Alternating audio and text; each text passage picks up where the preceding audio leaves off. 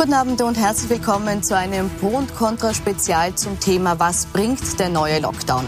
Seit Tagen wird darüber geredet, jetzt steht es fest. Ab Dienstag haben wir wieder einen harten Lockdown, ähnlich dem, den wir im Frühjahr schon hatten. Das heißt, es gab ein wildes Tauziehen um die Schulen. Jetzt steht fest, sie werden unterrichtsfrei sein. Vor Ort gibt es nur Betreuung für jene, die Bedarf haben. Komplett geschlossen wird ein Großteil des Einzelhandels und das im beginnenden Weihnachtsgeschäft. Ist der Lockdown in diesem Ausmaß wirklich unausweichlich in der jetzigen Situation? Wie konnte es so weit kommen, dass wir jetzt diese harten Maßnahmen brauchen und welche Strategie braucht es für die Zeit danach, damit dieser Lockdown auch wirklich der letzte bleibt und auch die Begleitschäden möglichst gering bleiben? Das diskutiere ich heute mit Vertretern und Vertreterinnen der Parlamentsparteien. Ich begrüße dazu im Studio Philipp Kucher, den Gesundheitssprecher der SPÖ. Guten Abend. Martin Engelberg, den Nationalratsabgeordneten der ÖVP. Abend. Abend Dagmar Belakovic, Sozialsprecherin der FPÖ. Guten Abend. Georg Bürstmeier, Nationalratsabgeordneter der Grünen. Guten Abend. Und Gerald Lorca, den Gesundheitssprecher der NEOS. Guten Abend. Ich möchte eingangs mit einer kurzen Runde beginnen und Sie alle fragen zu Beginn, sind die Maßnahmen, die jetzt getroffen wurden, die richtigen, um die Situation wieder unter Kontrolle zu bringen? Und möchte bei Ihnen beginnen, Herr Lorca. Naja, jetzt äh, werden die Schulen geschlossen, der Unterricht fällt flach und das, obwohl die Ampelkommission beispielsweise als Expertengremium gesagt hat, die Schulen sollten nicht geschlossen werden. Das sind natürlich nicht die richtigen Maßnahmen. Vielmehr hat die Regierung den Sommer verschlafen. Man hat es in acht Monaten nicht geschafft, die Alten- und Pflegeheime zu schützen. 37 Prozent der Verstorbenen kommen aus Alten- und Pflegeheimen und das hat die Regierung komplett in den Sand gesetzt. Ist die Regierung selbst schuld, dass wir das jetzt brauchen? Hätte es so harte Maßnahmen gar nicht geben müssen? Eine Bemerkung vorweg. Ich finde es ganz wichtig, äh, dass auch jetzt in dieser Phase, in dieser sehr schwierigen, seitens der Opposition harte Kritik geübt wird, weil das zeigt, dass wir eine Demokratie sind. Äh, dass es keine Kritik gibt, das gibt es nur in einer Diktatur. Ähm, ich würde mir nur wünschen, dass die Kritik ein bisschen präziser wäre und nicht so pauschal. Äh, die Schulen beispielsweise werden nicht geschlossen. Der Unterricht fällt nicht aus. Und das ist eine ganz eine wichtige mhm. Unterscheidung äh, zum ersten Lockdown. Gut. Es gibt individuelle Betreuung in den Betreuung. Schulen. Ich möchte, ich möchte jetzt an der Stelle die Schuldiskussion okay. jetzt kurz aufhören, weil wir reden gleich ums Detail. Ich würde jetzt kurz nur interessieren, wie die einzelnen Parteien jetzt zum Lockdown und zum zweiten Lockdown generell stehen. Bevor wir uns mit den Schulen gehen wir gleich weiter äh, drin vertiefen. Schauen Sie sich die Zahlen an, schauen Sie sich die harten Fakten an, die Belegzahlen in den Intensivstationen, äh, die Sterbezahlen, äh, die Belegzahlen in den Krankenhäusern. Da braucht man nicht streiten über Statistik, das sind harte Fakten und die sind so deutlich, dass ich Ihnen sage, äh, es ist schrecklich, dass es noch einmal sein muss, aber es muss sein. Wir brauchen diese Maßnahme, wir brauchen einen Kurswechsel jetzt, weil dieser Kurswechsel eine Auswirkung hat in frühestens 10 bis 14 Tagen. Muss es jetzt sein, dass es diese harten Maßnahmen gibt? Also ich glaube, die Maßnahmen sind in dieser Art und Weise völlig die falschen Maßnahmen, die gesetzt werden. Was wir wissen ist, wir haben sehr viele Cluster, vor allem in Pflegeheimen, in Altenheimen, und wir sperren als Antwort daraufhin die Schulen zu oder machen sie unterrichtsfrei. Äh, was auf das Gleiche herauskommt, auch im Frühling gab es äh, Betreuung in den Schulen. Also das ist jetzt nichts Neues. Also auch hier der wir größte haben in dem Sommer, im, im, über den Sommer, wo, wo, es uns relativ gut gegangen ist mit den Zahlen, hat es die Regierung verabsäumt, dass, äh, dass die Kapazitäten im Gesundheitsbereich ausgebaut werden. Ich zitiere jetzt den Clubobmann der ÖVP, der vor drei Tagen im Hauptausschuss gesagt hat, wir fangen jetzt an, Intensivstationen auszubauen. Also wenn wir jetzt anfangen, was haben wir denn gemacht im Frühsommer und im Sommer? Da ist ein klassisches Versäumnis dieser Bundesregierung. Und was wir noch machen, wir greifen wieder ganz massiv ein in die Grund- und Freiheitsrechte der Einzelnen. Ich glaube, das äh, wichtigste oder der wichtigste Begriff heute war Zumutung. Äh, den die deutsche Bundeskanzlerin als erstes einmal verwendet hat im Zusammenhang mit der Pandemie. Es ist für uns alle eine wahnsinnige Zumutung. Äh, es ist äh, egal, ob es ein Gewerbetreibender, ein Kind ist, Senioren sind, es ist eine wahnsinnige Einschränkung. Es ist eine, ein Dienst an der Gesellschaft, an der Gemeinschaft, der von uns allen abverlangt wird. Es ist zum Teil auch tragisch, ja, was, was Menschen widerfährt, aber es führt daran kein Weg vorbei. Und die Frage, ist es sozusagen angemessen oder nicht und hätte das früher sein sollen oder nicht, ich kann nur eines sagen, ich beobachte nur, wie eigentlich diese Meinung der Opposition vor allem alle paar Wochen ändert. Also im September hat es noch geheißen, der Bundeskanzler ist ein Panikkanzler, äh, er ja. weil er dafür eingetreten ist, dass wir schon früh äh, Maßnahmen setzen. Äh, Licht am Ende des Tunnels, große, hat er gesagt, oder? Äh, fangen wir nicht gleich mit einem Unterbrechen an. Also das heißt, da war schon äh, sagen, die, die, große Kritik an ihm, äh, dass er schon früh erkannt hat, dass da wahrscheinlich wieder äh, schärfere Maßnahmen notwendig sind. Ein paar Wochen später wirft man vor, nein, äh, die, die Regierung oder der Bundeskanzler hat da viel zu spät reagiert. Also ich glaube, ich möchte mich auch dem Kollegen anschließen, äh, dass äh, wir, ähm, ich sehe das genauso. Opposition ist wahnsinnig wichtig, aber aus meiner Sicht geht es bei der Opposition vielleicht auch nicht nur darum, alles und jedes, was die Regierung macht, aber prinzipiell schlecht zu finden und dann ein Argument dafür zu suchen. Also ein bisschen Gut, das möchte ich jetzt weitergeben, auch eher noch an den Vertreter der SPÖ, Herr Kucher. Ähm, ist das jetzt ein, ein Widerstand aus Prinzip oder muss man jetzt auch wirklich eingestehen, dass jetzt die Zeit ist, um eben diesen Schritt zu setzen, weil es anders nicht geht aus gesundheitlichen Gründen? Ja, natürlich, Frau Geiginger. Wir sind in einer extrem schwierigen Situation und ich glaube, wir alle würden uns wünschen, dass wir heute nicht hier sitzen müssen. Das ist leider schlimm genug und natürlich sind jetzt leider auch Maßnahmen auch notwendig. Aber Herr Kollege, bitte nicht böse sein, aber gerade weil es um die Gesundheit geht, wir haben ja alle genug Themen, über die wir streiten könnten normalerweise. Das geht ja in der Politik nicht aus, da der Konfliktstoff, wo man streiten kann. Aber gerade im Bereich der Gesundheit haben wir wirklich versucht, auch quer über alle Parteigrenzen hinweg zusammenzuarbeiten.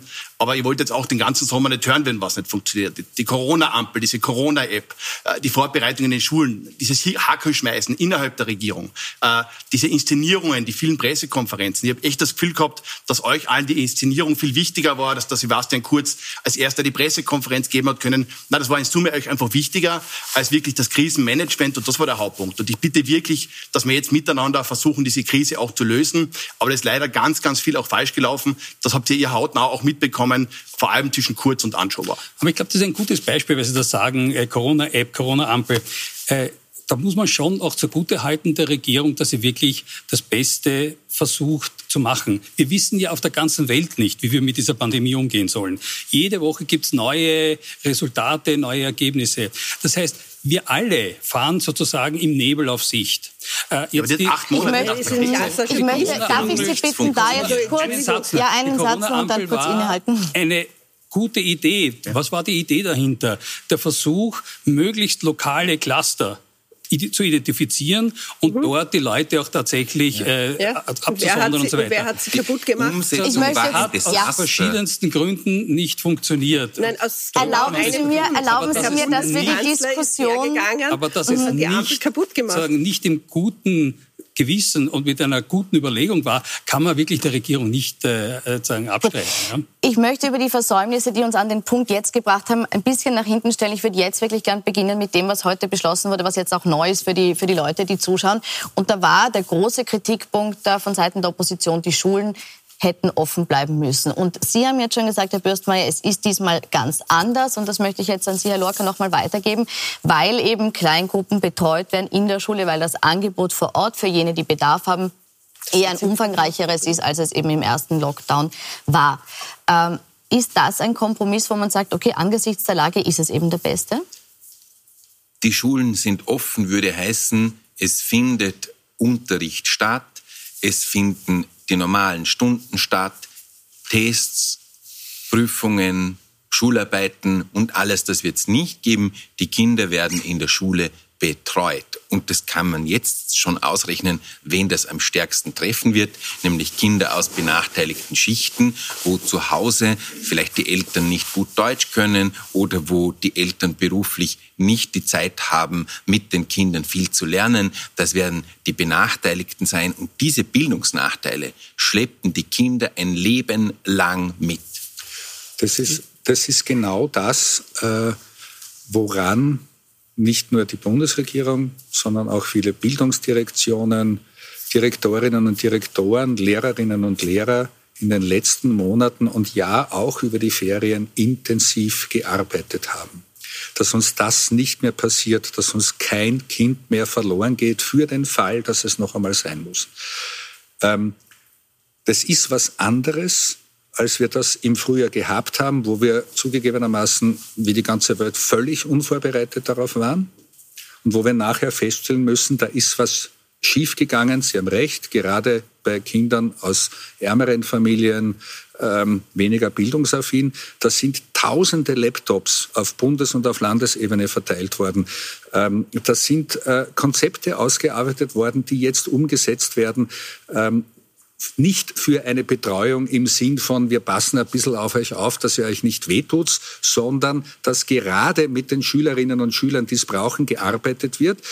Es gibt keine Pflicht mehr, sozusagen für die Eltern ihre Kinder in die Schule zu schicken, aber erstens Sie können es, wenn Sie wollen. Und zweitens, auch die Schulen werden auf die Eltern zugehen äh, und sagen, äh, bitte schick uns der Kind. Wir wissen, dass, es, äh, ähm, dass dein Kind das braucht und wir haben ein Angebot Aber genau für dein tausenden Kind. Laptops, Daran ist monatelang gearbeitet. Die tausenden Laptops, die Sie erwähnen, die sind ein Märchen. Ein mir bekannter Schuldirektor, der hat sich beworben um solche Laptops für seine Schüler, bei denen die Eltern sich nicht leisten können. Der hat für seine ganze Mittelschule ein Stück bekommen. Das ist lachhaft. Es hat viele Pressekonferenzen gegeben von Regierungsmitgliedern, in denen über solche Dinge gesprochen wurde. Aber es ist nichts passiert. Die Schulen haben so schlechte Internetverbindungen, dass nicht zehn Lehrer gleichzeitig von der Schule aus homeschoolen können, weil das die Datenleitung gar nicht trägt. Es ist nichts vorbereitet worden. Sie haben den Sommer verstreichen lassen. Sind das leere Versprechungen, die Nein, gemacht werden? äh, das erinnert mich auch an die Diskussion mit den Unternehmern und den, und den Zuschüssen. Ja, es gibt immer wieder Fälle, wo es nicht funktioniert. Äh, nur wenn Sie sagen, die Schulen haben nicht und die Schulen, also man möchte das glauben, dass es alle sind. Äh, es wird sicher solche Fälle geben und es könnte sicher noch besser funktionieren. Ich finde, es ist einfach diese Kritik einfach zu einseitig. Also ich glaube, man muss es schon im Größeren sehen. Und auch diese Fokussierung auf die Bildung, 100 Prozent, ganz wichtig. Nur es ist schon auch unsere Aufgabe, die Aufgabe der Regierung, auch in einem größeren Kontext zu denken. Es geht nicht nur um die Kinder, es geht auch um die Lehrer. Was ist eigentlich mit deren Infektionsgefahr? Äh, es geht darum, wie organisieren wir das Homeoffice äh, von, weil wir Leute eigentlich aus den Büros weghaben wollen. Mhm. Das heißt, das sind alles, das ist hat alles. die Arbeitsministerin noch gemacht? Einen Satz ja. ausreden einmal. Äh, das heißt, das ist alles ja vernetzt. Mhm. Und wir haben auch noch Unternehmen zu berücksichtigen. Wir haben auch Tourismus zu berücksichtigen. Also, das sind viele Themen, ja. die ja. alle Hand in Hand gehen. Und genau. Äh, immer nur zu sagen, okay, es gibt nur einen Laptop in einer Schule, das, das müssen wir auch einmal, noch einmal genau anschauen, wie das sein kann, ist mir viel zu wenig. Naja, das ist eines der wesentlichen Probleme schon auch. Ich muss dem Kollegen Loacker zu 100 Prozent recht geben. Ich möchte auch noch ergänzen, es gibt auch Kinder, die sich sehr schwer tun mit dem Lernen, die vielleicht äh, Lernprobleme haben, die alle verlieren, haben schon ein halbes Jahr verloren. Hm. Aber Frau Belakowitsch, da möchte ich schon noch mal nachfragen, weil es heißt jetzt von Seiten des Herrn Fürstmeier, es sind ja genau diejenigen, die jetzt in die Schule geholt werden sollen und individuelle Unterstützung in der Schule bekommen. Glauben Sie, dass das nicht umsetzbar ist oder sagen Sie, man muss die im gesamten Klassenkontext zwingend Na, halten? Ich, also zunächst einmal, äh, wer entscheidet denn, welches Kind dann kommen soll? Äh, welch, das sind ja gerade Kinder aus Familien, die, die die Probleme machen, wo es den Eltern meistens nicht so wichtig ist, dass Kinder die Bildung bekommen. Das sind die Problemkinder, das sind die, die wir auch im Frühling verloren haben. Da werden auch die Eltern jetzt nicht wirklich dahinter sein. Das muss man leider Gottes so sagen. Das heißt, das sind Kinder, die tatsächlich meist von den Lehrern gefördert werden, und zwar ganz massiv. Äh, ich gebe Ihnen recht, Lehrer haben sich sehr viele Gedanken gemacht über den Sommer. Ich gebe Ihnen nicht recht, wenn Sie sagen, die Bundesregierung auch. Die hat sich gar keine Gedanken über die Schule gemacht. Das muss man ganz ehrlich sagen. Äh, ich, ich muss, nein, es ist einfach so. Es, das ein, die einzige Antwort, die es heute gegeben hat, und das, obwohl zahlreiche Experten bis hin zum Bildungsminister, die Ampelkommission, sehr, sehr viele Lehrervertreter gesagt bitte lassen wir die Schulen offen.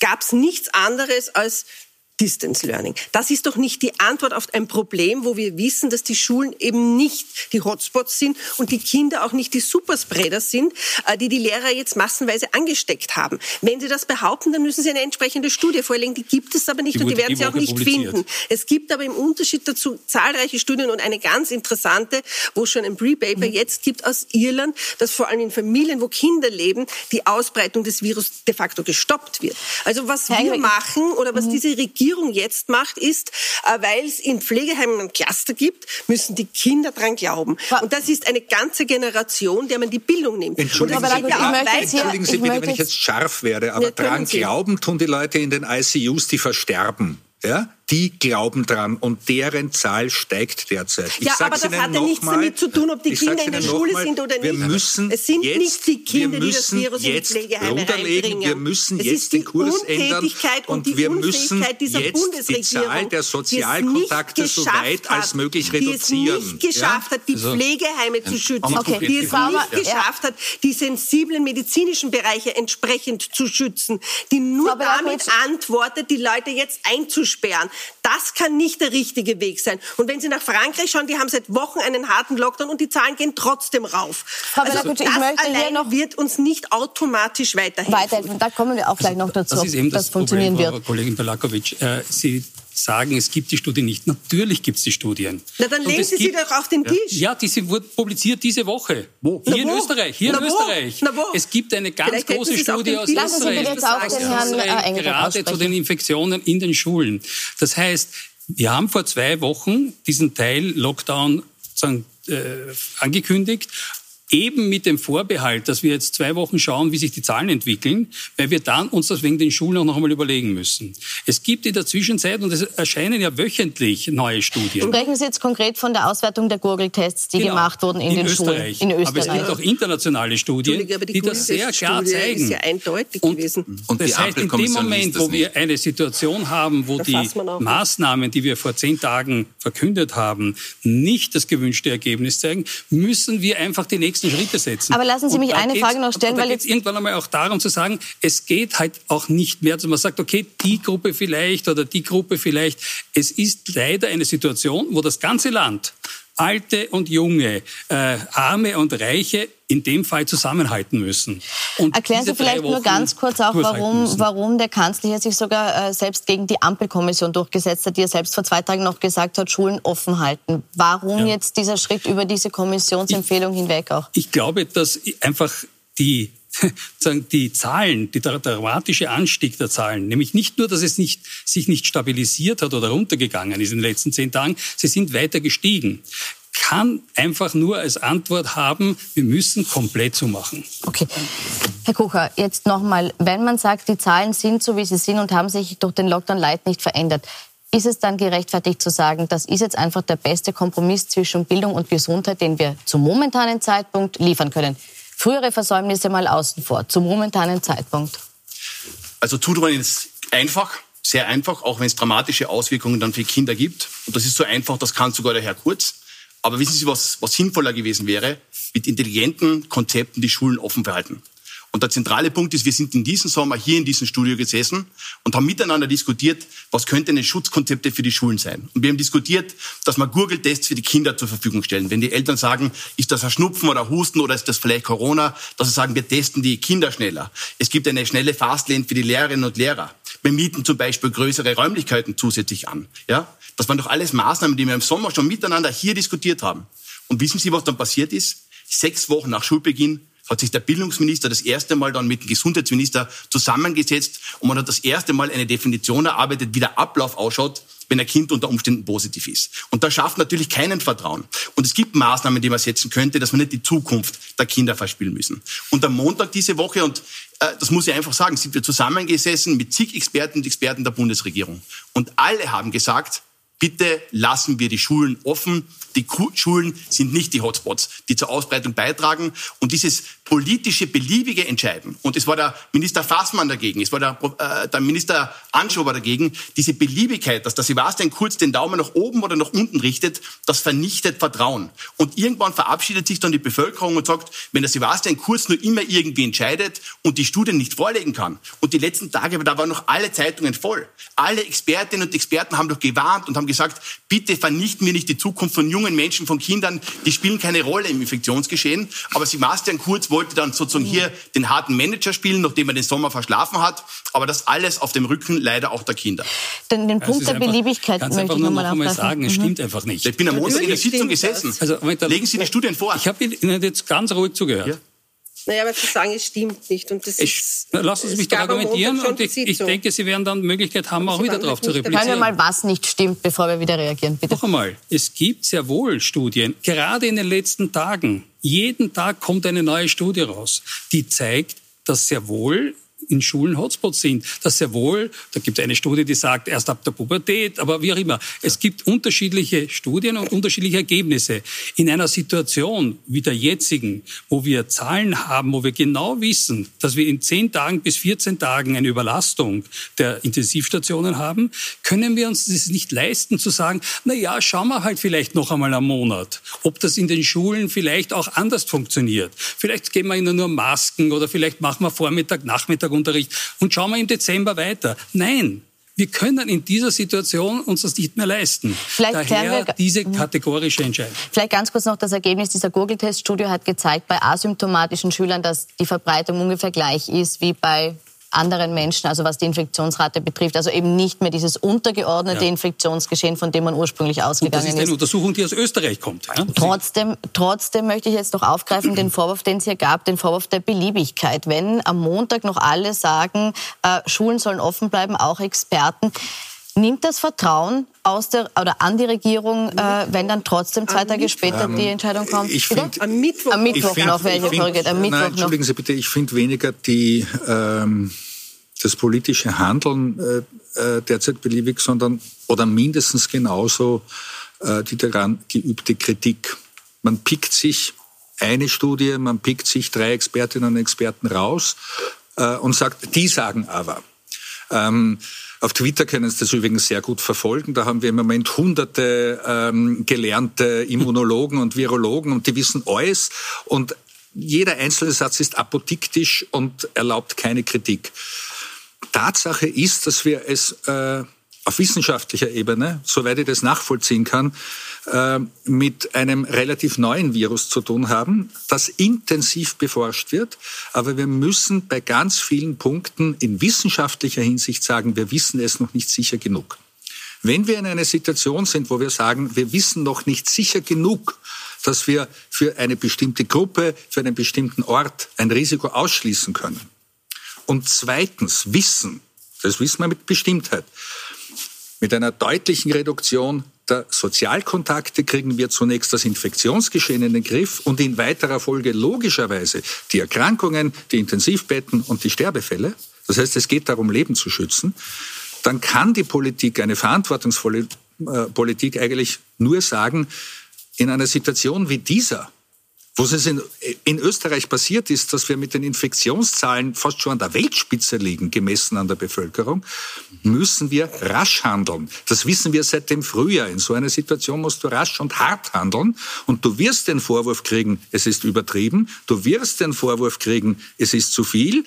Und wenn nachher die Zahlen wieder runtergehen, das ist das Präventionsparadox, werden dir deine Kritiker sagen, ähm, na, wir haben sicher gesagt, das war zu viel. Hm. Äh, es wäre ja so auch runtergegangen. Ja. Das ist mir aber allemal noch so lieber, als wir tun jetzt nichts oder zu wenig. Es gibt okay. sehr, sehr viele auch Wissenschaftlerinnen und auch Expertinnen, die dieser Bundesregierung vorwerfen, dass sie zu spät gehandelt hat. Sie werfen uns äh, vor, das Falsche zu spät oder zu früh. Zu da können wir uns einigen. Aber der konkrete Punkt ja? ist, wir sind am Montag zusammen Die einen sagen zu früh, die anderen sagen zu spät, der dritte sagt das Falsche. Parlaments mit dem Gesundheitsministerium. Und unisono haben alle Expertinnen und Experten gesagt, bitte dreht die Schulen nicht zu. Die werden nicht zugedreht. Es ist gewarnt worden. das ist der nächste Punkt. Sie werden nicht Chaos zugedreht. Fortsetzt. Deswegen würde ich mich freuen, dass wir das jetzt aufklären können. Sebastian Kurz sagt heute, die Schulen werden geschlossen. Werner Kogler sagt, die Schulen bleiben offen. Sigrid Maurer sagt, die Schulen bleiben offen. Und das ist genau der Punkt, den ich meine. Dann ist es wichtig, dem Sebastian Kurz wieder hier den, den harten Manager zu spielen und zu sagen, es wird geschlossen. Und wie soll denn die Bevölkerung das nachvollziehen Aber können? Da, da möchte ich vielleicht noch gerne nachfragen. Und dann geht es hier mhm. rein sozusagen und Wortglaubereien, geschlossen oder offen. Das macht schon einen Unterschied. Aber da bitte ich jetzt um eine Präzisierung, weil das ist nämlich genau das, genau, das ist genau das, was jetzt auch so ein bisschen aufgepoppt ist, auch in den sozialen Netzwerken. Die Verantwortung liegt jetzt wieder bei den Eltern zu entscheiden, gebe ich mein Kind in die Schule oder gebe ich es nicht in die Schule. Ähm, Viele Eltern sagen auch, ich schaffe das nicht mehr so wie im Frühjahr. Diese Doppel-Dreifach-Belastung geht sich nicht mehr aus. Mich würde interessieren, wo sehen Sie so den Maßstab, dass man sagt, jetzt ist es gerechtfertigt, das Kind in die Schule zu geben? Und mich würde auch interessieren, äh, mit welcher Auslastung rechnen Sie jetzt? Wie viele Kinder erwarten Sie in den Schulen und Kindergärten? Also, glaube ich, dass wirklich ein wichtiger Punkt ist, äh, dass es fast eine Geringschätzung auch der Arbeit der Lehrer ist äh, was Homeschooling betrifft. Also wir tun ja jetzt so, als wäre Homeschooling sozusagen kein Unterricht oder gar nichts wert. Äh, also äh, auf den Universitäten funktioniert das in der Zwischenzeit, nämlich in der Regelzeit sogar sehr stark. Das heißt, kann man jetzt aber nicht mit einer Volksschule und Pflichtschule vergleichen. Wir geringschätzen aber auch die Arbeit von Lehrern. Ich habe bis vor kurzem auch ein Schulkind gehabt, auch noch im Lockdown. Und das hat sehr, sehr gut funktioniert mit engagierten engagierten Lehrern. Und ich glaube, dass wir in Österreich sehr viele sehr engagierte Lehrer haben. Das heißt, ich bin komplett der Meinung, wir reden nicht von einem Schließen der Schulen, sondern einer Fortsetzung des Unterrichts mit Homeschooling. Und für die Eltern, die berufstätig sind und sagen, nicht Homeoffice machen können und daher eine Betreuung brauchen für ihre Kinder, sind natürlich weiterhin äh, Kindergärten und Schulen geöffnet. Aber der Unterricht findet statt. Das ist Homeschooling und das ist natürlich eine, eine äh, gültige aber, Option. Aber was heißt das praktisch? Wenn ich jetzt ein Volksschulkind habe, sitzt das nicht die Lehrzeit vorm Computer. Das ist ja nicht die Idee das dessen. Ist ja kein Maturant. Ich meine, Warum nicht? Also ich sehe, die Kinder verbringen doch angeblich Stunden, Tage vor Computern in ihrer also Freizeit? Da, also da, ich möchte, glaube, ich bisschen, da möchte ich ein bisschen widersprechen, naja, weil ich derzeit ein Kind habe, das in die Volksschule geht. Und nein, das geht natürlich nicht so wie bei einem Danke. Studierenden. Danke. Ähm, das ist selbstverständlich. Äh, ich bin in der privilegierten Situation oder und mitsamt ja, der Mutter dieses Kindes, ähm, dass wir das auffangen können. Ähm, andere können das nicht und genau für die äh, sollen die Schulen die Direktorinnen, die Lehrerinnen ein Angebot machen und das wird es auch geben, und zwar ein anderes als im März, äh, nämlich eines, das auch pädagogische und, äh, wenn Sie so wollen, Lernbetreuung gibt und da, darauf schaut, dass diese Kinder nicht verloren gehen, dass wir ihnen das beibringen. Da, dazu gibt es das entsetzliche Wort Aufschulen, hat es früher gegeben, ähm, was es braucht. Aber da Nur, möchte ich Sie jetzt auch noch mal fragen, mit wie vielen Kindern rechnen Sie, wenn es glauben, dieses wir Angebot... Könnten, wir könnten im Normalbetrieb weitermachen. Im Moment ist nichts normal und es wird auch in der Schule keinen Normalbetrieb geben und wir rechnen damit, dass es zu einer ganz, ganz deutlichen Ausdünnung in den Schulen kommen wird, auch weil wir wissen, dass mindestens ein Drittel der Eltern jetzt schon am liebsten äh, die Kinder bei sich zu Hause behalten würde. Und aktuell nehme ich an, dass diese Zahlen noch deutlich steigen werden. Es gibt sehr, sehr viele Eltern, äh, wir wissen das auch, den, auch aus den Diskussionen in der Bundesrepublik Deutschland, das ist sogar zu Prozessen gegen die Schulpflicht gekommen, äh, die sagen, nein, ich möchte diese paar Wochen meine Kinder zu Hause behalten. Wir ähm, machen das heißt, wir rechnen damit, dass ja, dieses Angebot genützt werden wird von denen, die es brauchen ähm, aber dass es zu einer ganz deutlichen Reduktion kommt. Wir machen an der Stelle eine kurze Pause, müssen kurz in die Werbung gehen, sind aber gleich wieder für Sie zurückreden, dann noch über die Schule, aber auch über den Handel und äh, was die Maßnahmen äh, sonst noch so bringen.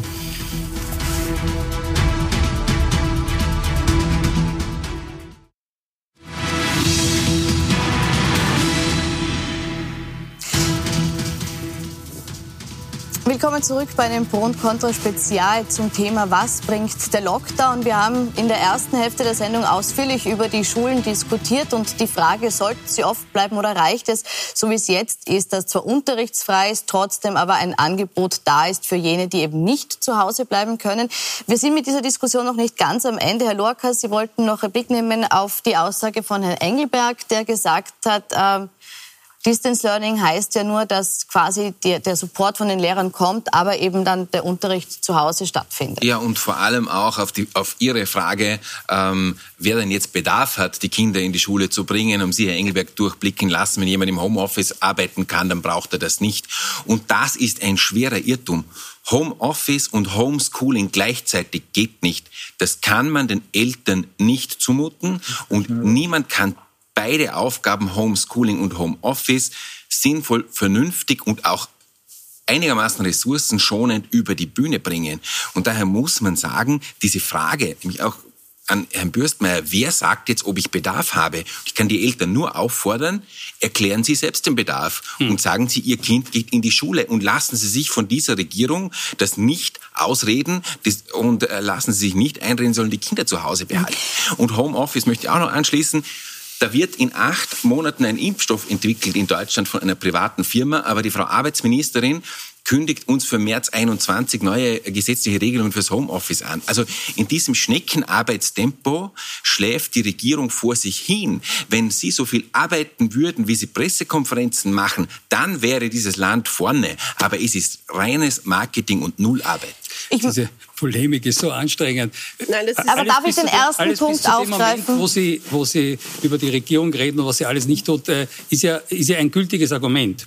Äh, ich ich sage jetzt noch einmal, äh, auch im Frühjahr war es so, dass im Prinzip von der Regierung klar deklarierter Wille war, dass alle die Familien, die einen Betreuungsbedarf haben für Kinder, diese auch in die Schulen und Kindergärten bringen können. Das ist jetzt auch wieder so. Naja. Und kurz hat gesagt, es ist keine Schande. Heute, kurz gesagt. Nein, heute ist keine Schande. Also heute war ausdrücklich in der Pressekonferenz ja. hat er das ausdrücklich ja. gesagt, nicht ohne Schande, sondern er hat gesagt ausdrücklich, Nein, es, wird, es werden die Schulen offen bleiben und die Kindergärten für alle die, die diesen Betreuungsaufwand haben. Ja. Und ich gebe Ihnen vollkommen recht, ja, die Eltern sollen sagen, ich habe diesen Betreuungsbedarf. Das soll geschehen. Und also wenn jeder die, die das, das Recht hat. brauchen, sollen das auch tatsächlich tun diesen Bedarf, wenn jeder sagen kann, ich habe diesen Bedarf, ist damit nicht allen geholfen, die es brauchen? Ja, aber dann können wir die Schulen, können wir gleich den normalen Unterricht wieder lassen in den Schulen, wenn alle in die Schule gehen können, weil sie äh, den Bedarf nein, haben. Eben, also das ist, ja genau, das, das ist ja genau dieses Spiel, das weil, diese Regierung hier jetzt gerade alle, spielt. Okay. Und das ist dieses Spiel, und jetzt gehe ich nochmal auf die Regierung, weil Sie es so kritisiert haben, eine Kritik an der Regierung. Herr Engelberg, hm. wir sind am Mittwoch zusammengesessen im Hauptausschuss hm. und dort hat es geheißen, na, wir brauchen keinen härteren Lockdown. Sie waren nicht anwesend, aber Sie können, sich, Sie können davon ausgehen, dass alle Oppositionsparteien mehrmals nachgefragt haben, wird das zehn Tage halten? Mhm. Und es hat genau so lange gehalten, bis der Sebastian Kurz und die anderen äh, Proponenten eine, eine Pressekonferenz gegeben haben. Und das war heute, weil es war Budgetwoche und offensichtlich ist es sich nicht früher ausgegangen. Am Donnerstag war keine Zeit, am Dienstag war keine Zeit. Also muss jetzt noch einmal drei Tage später der Hauptausschuss tagen. Und jetzt frage ich Sie ehrlich, ehrlich, wie waren denn die Zahlen am Mittwoch? Sie waren genauso hoch, wie sie heute sind. Es gab zahlenmäßig keinen Unterschied. Und das ist genau diese Inszenierung und die Unehrlichkeit der Bundesregierung. Jetzt wird wieder irgendetwas gesagt. Und Sie sprechen von drei mhm. Wochen Homeschooling. Das haben wir auch im Frühling gehört. Damals hat es geheißen, nach Ostern machen die Schulen auf. Und die Wahrheit war, im Juni sind sie wieder aufgesperrt worden. Und es wird jetzt ähnlich sein. Gut. Eine kurze Frage und dann schließen wir das Schulthema ab. Ähm, sie haben gesagt, das ist die Kritik so willkürlich. Verstehen Sie aber, dass dass hier sehr viel Unmut herrscht auf der Seite der, der Oppositionspolitiker, weil sie sagen, sie werden ja zu wenig involviert, involviert und ihnen werden auch äh, Realitäten vorgegaukelt, die so nicht stimmen? Ähm, zum Teil ja. Ich habe schon eingangs gesagt, erstens ist es Aufgabe der Opposition, die Regierung auch hart zu kritisieren. Ähm, und ich gehöre jetzt mal einer Regierungspartei an, also das muss ich aushalten. Äh, wenn ich das nicht aushielte, dann wäre ich hier völlig fehl am Platz. Ähm, zweitens, ähm, ich tue mir schwer mit äh, der Kritik einer Partei, die die längste Zeit erklärt hat, äh, das ist alles übertrieben, äh, das ganze Gerede von der Pandemie ist ein Blödsinn und äh, die hohen gesagt, Zahlen werden herbeigetestet und naja, es gibt in Wahrheit auch. nur einen Test-Tsunami und ähm, also da, da, da tue ich mir, naja, entschuldigen Sie bitte, aber naja. jetzt sehen wir ja die Auswirkungen der Zahlen. Wir sehen ja, was Ich habe von Anfang an gesagt, passiert. die einzigen, die Zahlen, die wesentlich sind, sind wieder hospitalisiert. Ich habe heute mit unserem Gesundheitssprecher geredet, mir sind fast die Tränen dabei gekommen, wie mir der aus, Österreich, äh, aus oberösterreichischen Krankenhäusern berichtet hat. Das ist nicht lustig. Ja? Das ist wirklich, wirklich, wirklich ernst. Und es bleibt uns nichts anderes übrig, als die Zahl der Sozialkontakte so weit als möglich zu reduzieren. Und deshalb kann ich nur noch einmal dazu aufrufen, wenn Sie es können, bitte bleiben Sie zu Hause wenn sie es können und wenn es sich gut ausgeht und, und wenn es gut für ihr Kind ist, dann überlegen sie sich, ihr Kind nicht in die Schule zu schicken. Mhm. Wenn sie es nicht können, wenn sie merken, äh, da, da, da, da gibt's äh, da kommt mein Kind nicht mehr mit. Oder wenn Sie eine entsprechende Meldung aus Ihrer Schule bekommen, da ruft die Lehrerin an oder die Direktorin. Ich kenne persönlich eine Direktorin, die ist während des ersten Lockdowns persönlich zu den Eltern hingefahren, wo die Kinder auf einmal weg waren und hat gefragt, was ist denn da los? Schickt uns die Kinder, die Schulen sind nicht geschlossen. Da gibt's ganz, ganz viel Engagement und Hab für ja diese gesagt, Kinder wird es deutlich mehr Angebot und Betreuung geben, als wir zumindest im März das Gefühl hatten, dass es da war oder als tatsächlich da war. Da ist An der Stelle, Herr Bürstmann, möchte ich gerne das Thema Schule abschließen, weil es eben noch andere Punkte gibt, die jetzt von diesem Lockdown äh, betroffen sind. Und Herr Engelberg, ich würde mit Ihnen da gerne weitermachen mit dem Thema Handel. Der Handel äh, muss jetzt, abgesehen von der kritischen Infrastruktur, also Supermärkte, Apotheken, mhm. Banken, Trafiken, Poststellen dürfen offen bleiben, alles andere muss zusperren. Und für viele Unternehmer ist das eine besonders harte Herausforderung, weil es jetzt auch das Weihnachtsgeschäft einfach schon betrifft. Gleichzeitig wurde als Unterstützung in Aussicht gestellt, dass es eine Kompensation zwischen 20 und 60 Prozent des Umsatzes gibt. Ich erinnere, bei der Gastronomie sind es 80 Prozent, also deutlich mehr. Ist diese Kompensation ausreichend angesichts dessen, dass der Umsatz hier ja wahrscheinlich auch nicht verschoben wird, sondern einfach auch verlagert wird ins Online-Geschäft und zu irgendwelchen Online-Riesen? Also äh, will jetzt gar nicht zu sehr im Detail diskutieren. Das äh, Wichtige ist, dass wir schon auch wissen müssen, dass auch die letzten zwei Wochen für den Handel jetzt auch äh, nicht äh, die beste Zeit ihrer Geschichte war, weil natürlich, ich bin sehr viel in Kontakt mit Unternehmern und, und äh, überall, die haben natürlich darüber geklagt, dass in dem Moment, wo die Gastronomie die Kaffeehäuser zu sind, äh, natürlich auch das Geschäft nachlässt. Also, und wenn man im ersten Bezirk zum Beispiel herumgegangen ist, hat man gesehen, dass es deutlich nachgelassen hat.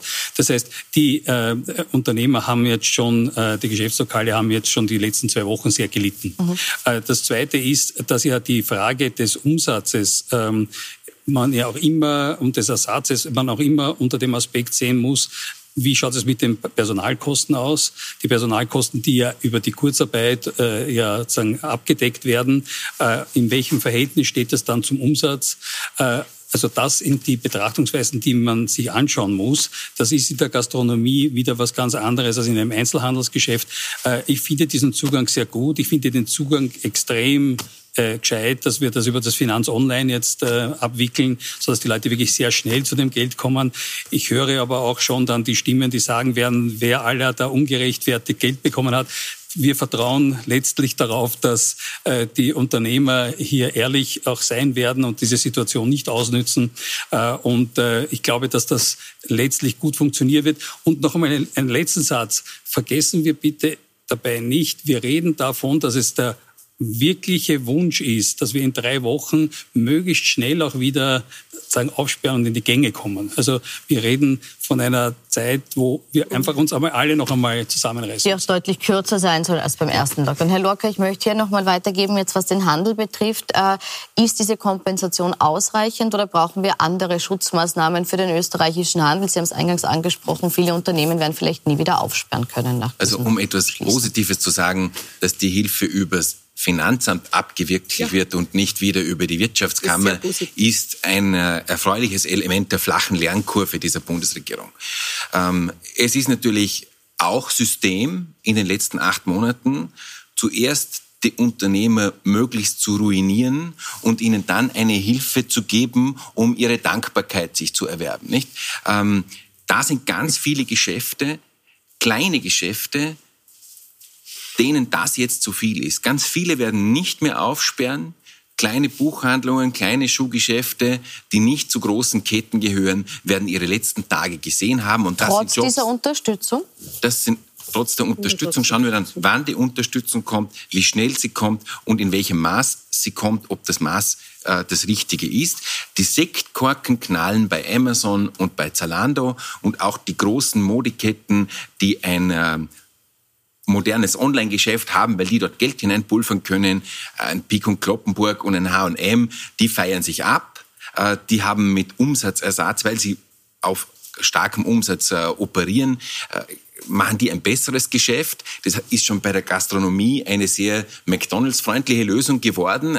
Ähm, und da sieht man auch, in dieser Regierung haben wir äh, Leute, die ein Leben lang in der Politik waren. Die einzige, die mal wirklich gearbeitet hat, ist die Frau Schramböck und die war bei A1. Alle anderen haben ihr Leben in der Politik verbracht und die verstehen nicht, wie ein Unternehmen tickt. Können Sie sowas ähm, sagen? Ich bin seit mehr als 20 Jahren Rechtsanwalt. Entschuldigung. Ja, Sie sind nicht in der äh, Regierung. Sie sind äh, naja, aber ich gehöre zumindest zu einer Regierungskoalition, nur damit naja, wir das einmal festhalten. Ja. Ähm, ich meine, dass äh, äh, das große äh, Unternehmen, die seit vielen Jahren im Versandhandel tätig sind, von und in dieser Krise profitieren, na was denn sonst? Ja. Ähm, dazu muss ich nicht Wirtschaft studiert haben, das kann ich mir in fünf Fingern einer Hand abrechnen, ja. äh, ausrechnen. Ähm, wir Kundinnen und Kunden können schon auch einiges tun in den nächsten Wochen, ähm, nämlich äh, zu versuchen, uns zu informieren, wo kann ich das Geschäft in dem ich normalerweise einkaufen würde, unterstützen.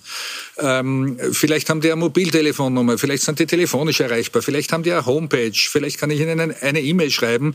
Äh, sehr viele kleine Buchhandlungen zum Beispiel bieten dieses Service an, ähm, normalerweise sogar schneller als Amazon dass du dir bei ihnen Bücher übers Netz bestellen kannst. Meine Lieblingsbuchhandlung hat so eine, so eine Seite seit Jahren. Das ist keine Hexerei. Ähm, ja, da gibt es viel Nachholbedarf und da ist sehr viel in den letzten Jahrzehnten liegen geblieben. Braucht es ja? auch nochmal vielleicht eine intensive Bewerbung? Braucht es einen Aufruf, eben die Großen äh, zu boykottieren? Braucht es eine Gutscheinaktion, wie sie auch schon im Gespräch war? Also muss man den Handel hier trotzdem noch aktiv unterstützen, jenseits dieses Ausgleichs? Wenn Sie mich, wenn sie mich fragen, was es in einer Pandemie eigentlich alles bräuchte, mhm. dann könnte ich jetzt mit einer Liste beginnen und wäre um Mitternacht noch nicht fertig. Ja. Äh, ist es ist tatsächlich so, und das Problem haben wir nicht nur in Österreich, ähm, dass uns äh, diese Pandemie und diese wesentlich größere zweite Welle äh, vor eine solche Fülle an Problemen und Herausforderungen stellt und jedes einzelne ist für bestimmte Gruppen und Personen unter Umständen existenziell. Ich will das nicht kleinreden. Aber wenn Sie sich die Liste ansehen, dann werden Sie in der Opposition immer Punkte haben, die wir noch nicht abgearbeitet haben.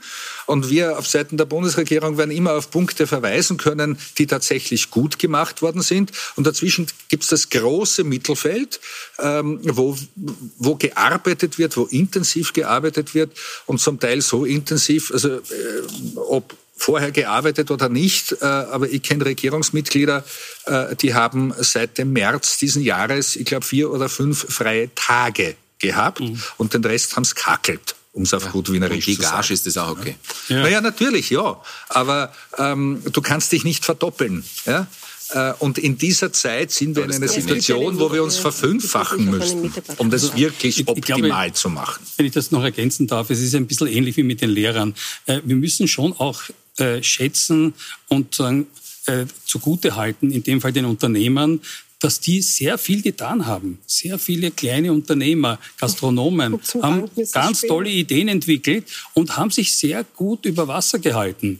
Äh, mit der staatlichen Unterstützung und aber auch mit innovativen Ideen. Ich bin da ganz bei Ihnen. Äh, ich selber habe auch viel Kontakt mit, mit Einzelhandelsgeschäften und so weiter. Das heißt, da geschieht auch viel und das ist aber, und da würde ich auch appellieren an eine liberale Partei, ein bisschen auch daran zu denken, dass wir als Staat nicht all alles verordnen, reglementieren, unterstützen dürfen. Das heißt, es gibt schon auch der Punkt, wo wir äh, ermöglichen müssen, dass Unternehmer tatsächlich innovativ sind, neue Wege gehen. Und, und nur zu bedienen, so klassische Vorurteile, McDonalds. Na, wer ist McDonalds? McDonalds sind einzelne Franchisees. Das sind Unternehmer für sich selber. Ja, ja. Das zu bedienen, sozusagen groß, amerikanischer Großkonzern. Ja. Nein, es, be es betrifft Leute, Kleinstunternehmer in Wirklichkeit, ja, die auch da natürlich Unterstützung bekommen. Gut. Also ganz kurz auf das, was Sie gesagt haben, Herr Kollege Bürstmeier. Wissen Sie, ich glaube Ihnen, dass, dass, dass es einzelne Unternehmer gibt, die schon länger online haben. Aber viele verkaufen jetzt nicht mehr, weil sie ganz dicht machen. Das sehe ich als das Problem. Natürlich liegt es am einzelnen Konsumenten zu entscheiden, wo werde ich jetzt meinen Einkauf machen. Erstens hat das Geschäft Online-Möglichkeiten, gibt es telefonische Möglichkeiten. Aber viele haben jetzt schon gesagt, heute, gestern, wenn tatsächlich noch ein Lockdown kommt, sperre ich nicht mehr auf weil sie es nicht mehr können, okay. weil sie einfach am Rande der Verzweiflung sind. Und jetzt zu sagen, sie sollen innovativ sein in so einer Situation, nicht böse, das schaffen viele einfach nicht, ich weil möchte an der die Stelle Umsatzeinbußen vom Frühjahr noch nicht aufgearbeitet ja. sind. Das auch, muss man sagen. Auch die, die, Diskussion zum Handel abschließen aus dem einen Grund, dass äh, wir noch ein bisschen darüber sprechen wollen, auch wie gut wird dieser Lockdown funktionieren. Mhm. Es ist jetzt mehrfach betont worden, zweieinhalb Wochen, knapp drei Wochen sind das Ziel, was die Dauer betrifft. Das geht aber nur, wenn er wieder so wirksam ist, wie er beim ersten Mal war. Und da gibt es jetzt auch einige Punkte, die vielleicht äh, dagegen sprechen. Ja, ich möchte beginnen mit den Ausgangsbeschränkungen. Äh, Frau Belakovic, ganz grundsätzlich, äh, es gibt jetzt den Aufruf, freiwillig die Kontakte so weit einzuschränken, äh, wie man es eben kann. Äh, ist das eine Regelung, die man in der Form aussprechen kann? Bräuchte es hier noch striktere Anweisungen? Bräuchte es vielleicht noch striktere Verbote? Wie stehen Sie zu der aktuellen Regelung der Ausgangsbeschränkung? Also ich glaube, es gibt genug Verbote. Das muss man jetzt einmal sagen. Äh, ich habe auch den Eindruck, dass die Bevölkerung ohnehin alles mitgemacht hat, auch in den letzten Wochen, auch beim sanften Lockdown. Ich meine, ich komme aus Wien, da gibt es keine Stadel- oder Garagenpartys. Das möchte ich jetzt einmal sagen. Das ist ja der Vorwurf, der von, eine, von vor allem von Seiten der ÖVP immer gekommen ist. Äh, das kann ich nicht beurteilen, aber mein Eindruck ist es, äh, dass sich die Bürger eigentlich gut daran gehalten haben. Ich, mir ist auch nicht bekannt, dass es die ganz großen Partys gegeben hat. Was vielleicht schon passiert ist, dass man einmal die alleinstehende Oma besucht hat. Und das halte ich auch für dringend notwendig, denn auch Einsamkeit macht krank. Das möchte ich einmal ganz ehrlich dazu sagen, äh, bekannt von großartigen Partys, dass die Bürger nicht mitmachen würden, das glaube ich einfach nicht. Mhm. Die machen ja letztlich mit und auch bei meinen Besuchen in den Geschäften, alle tragen Mund-Nasenschutz. Mir wäre nicht aufgefallen, dass Leute mutwillig sich nicht dran halten. Also eines wissen wir natürlich schon. Es gibt ja die sogenannten Bewegungsprofile und die sind im, äh, im ersten Lockdown um 50 bis 70 Prozent zurückgegangen und jetzt äh, um 30 Prozent nur. Das heißt, äh, das ist sagen, kein Vorwurf, sondern es ist eine Tatsachenfeststellung. Äh, und ja, ich bin ganz Ihrer Meinung, wir sollten eigentlich, und das ist ein bisschen auch ein Appell an Sie, äh, alle gemeinsam äh, wirklich appellieren an die Menschen in diesem Land, diese drei Wochen wirklich konsequent das mitzutragen. Ich glaube, es ist im Dienste der Gemeinschaft, im Dienste der Gesellschaft und äh, dann haben wir wirklich eine gute Chance, relativ schnell wieder äh, aufzumachen.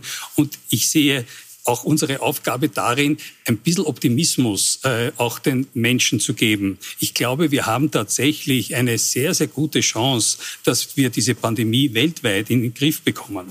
Und ich glaube, wir müssen den Menschen diese Perspektive geben auch angesichts der Ernsthaftigkeit der jetzigen Situation.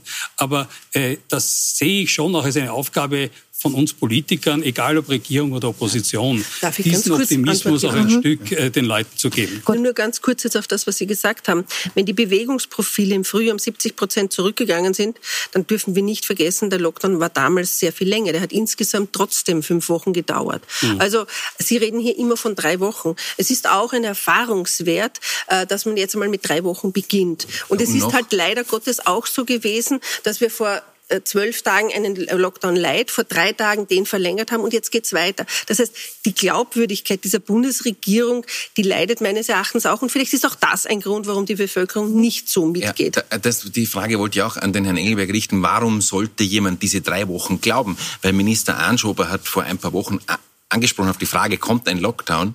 Hat er gesagt, das ist nicht nur eine Ente, das ist ein ganzer Entenschwarm. Mhm. Der Anschober hat bestritten, dass ein Lockdown käme und jetzt ist er da in voller Härte. Warum soll der Bürger noch mhm. etwas glauben mit den drei Wochen?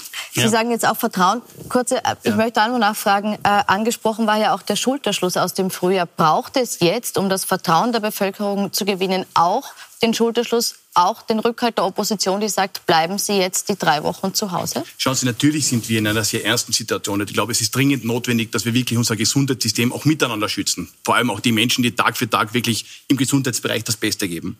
Aber denen sind wir es auch schuldig und vor allem den Menschen, die teilweise schwerst erkrankt sind, dass die, die Politik auch ihre Hausaufgaben macht.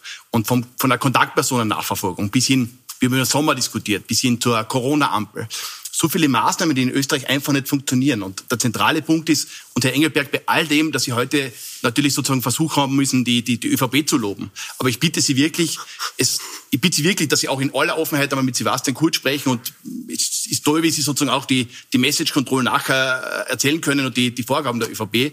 Aber den Menschen einzureden und zu sagen, Licht am Ende des Tunnels, Ende August, Und sich dann zu wundern, dass alle Menschen die Maske abnehmen und sagen, es ist eh alles vorbei. Das waren ja alles Botschaften, die der Sebastian Kurz gebracht hat. Oder im, im Frühjahr, wo er in, in internen Protokollen aufgetaucht ist, wo es gesagt hat, man muss auch lügen und den Menschen sagen, dass die Familie sterben wird. Der Punkt ist, das Wichtigste in der Krise ist Vertrauen. Und wer einmal lügt, den glaubt man nicht. Und das ist dieser zentrale Punkt. Sebastian Kurz hat mehrmals versucht, sozusagen politisch PR-technisch zu steuern. Sie kennen alle die Protokolle. Und deswegen ist es natürlich jetzt so, dass es viele Menschen gibt, die sich sozusagen in einer ganz schwierigen Situation leider nicht mehr an diese Maßnahmen halten. Und ich bitte Sie wirklich, Herr also Engelberg, dass Sie auch intern mal ganz offen reden und weggehen von dieser reinen Showpolitik, dass man wirklich einmal ordentlich als Regierung auch versucht, die Krise zu meistern. Also, ganz kurze Replik, weil wir eigentlich ja, am Ende der Zeit kurz, angekommen sind. Wenn wir vom Message Control reden, äh, also ehrlich, jeder, der mich kennt, weiß, dass ich wohl einer der Letzten bin, der irgendwie in dieser Message Control mitmacht. Nein, ich setze mich damit auseinander äh, und ich äh, kann nur eines sagen, die Lehre, die wir jedenfalls ziehen können, ist, dass wir am Montag nicht wissen, was am Freitag ist. Das ist eines der Charakteristika dieser Pandemie, nämlich ehrlich nicht wissen.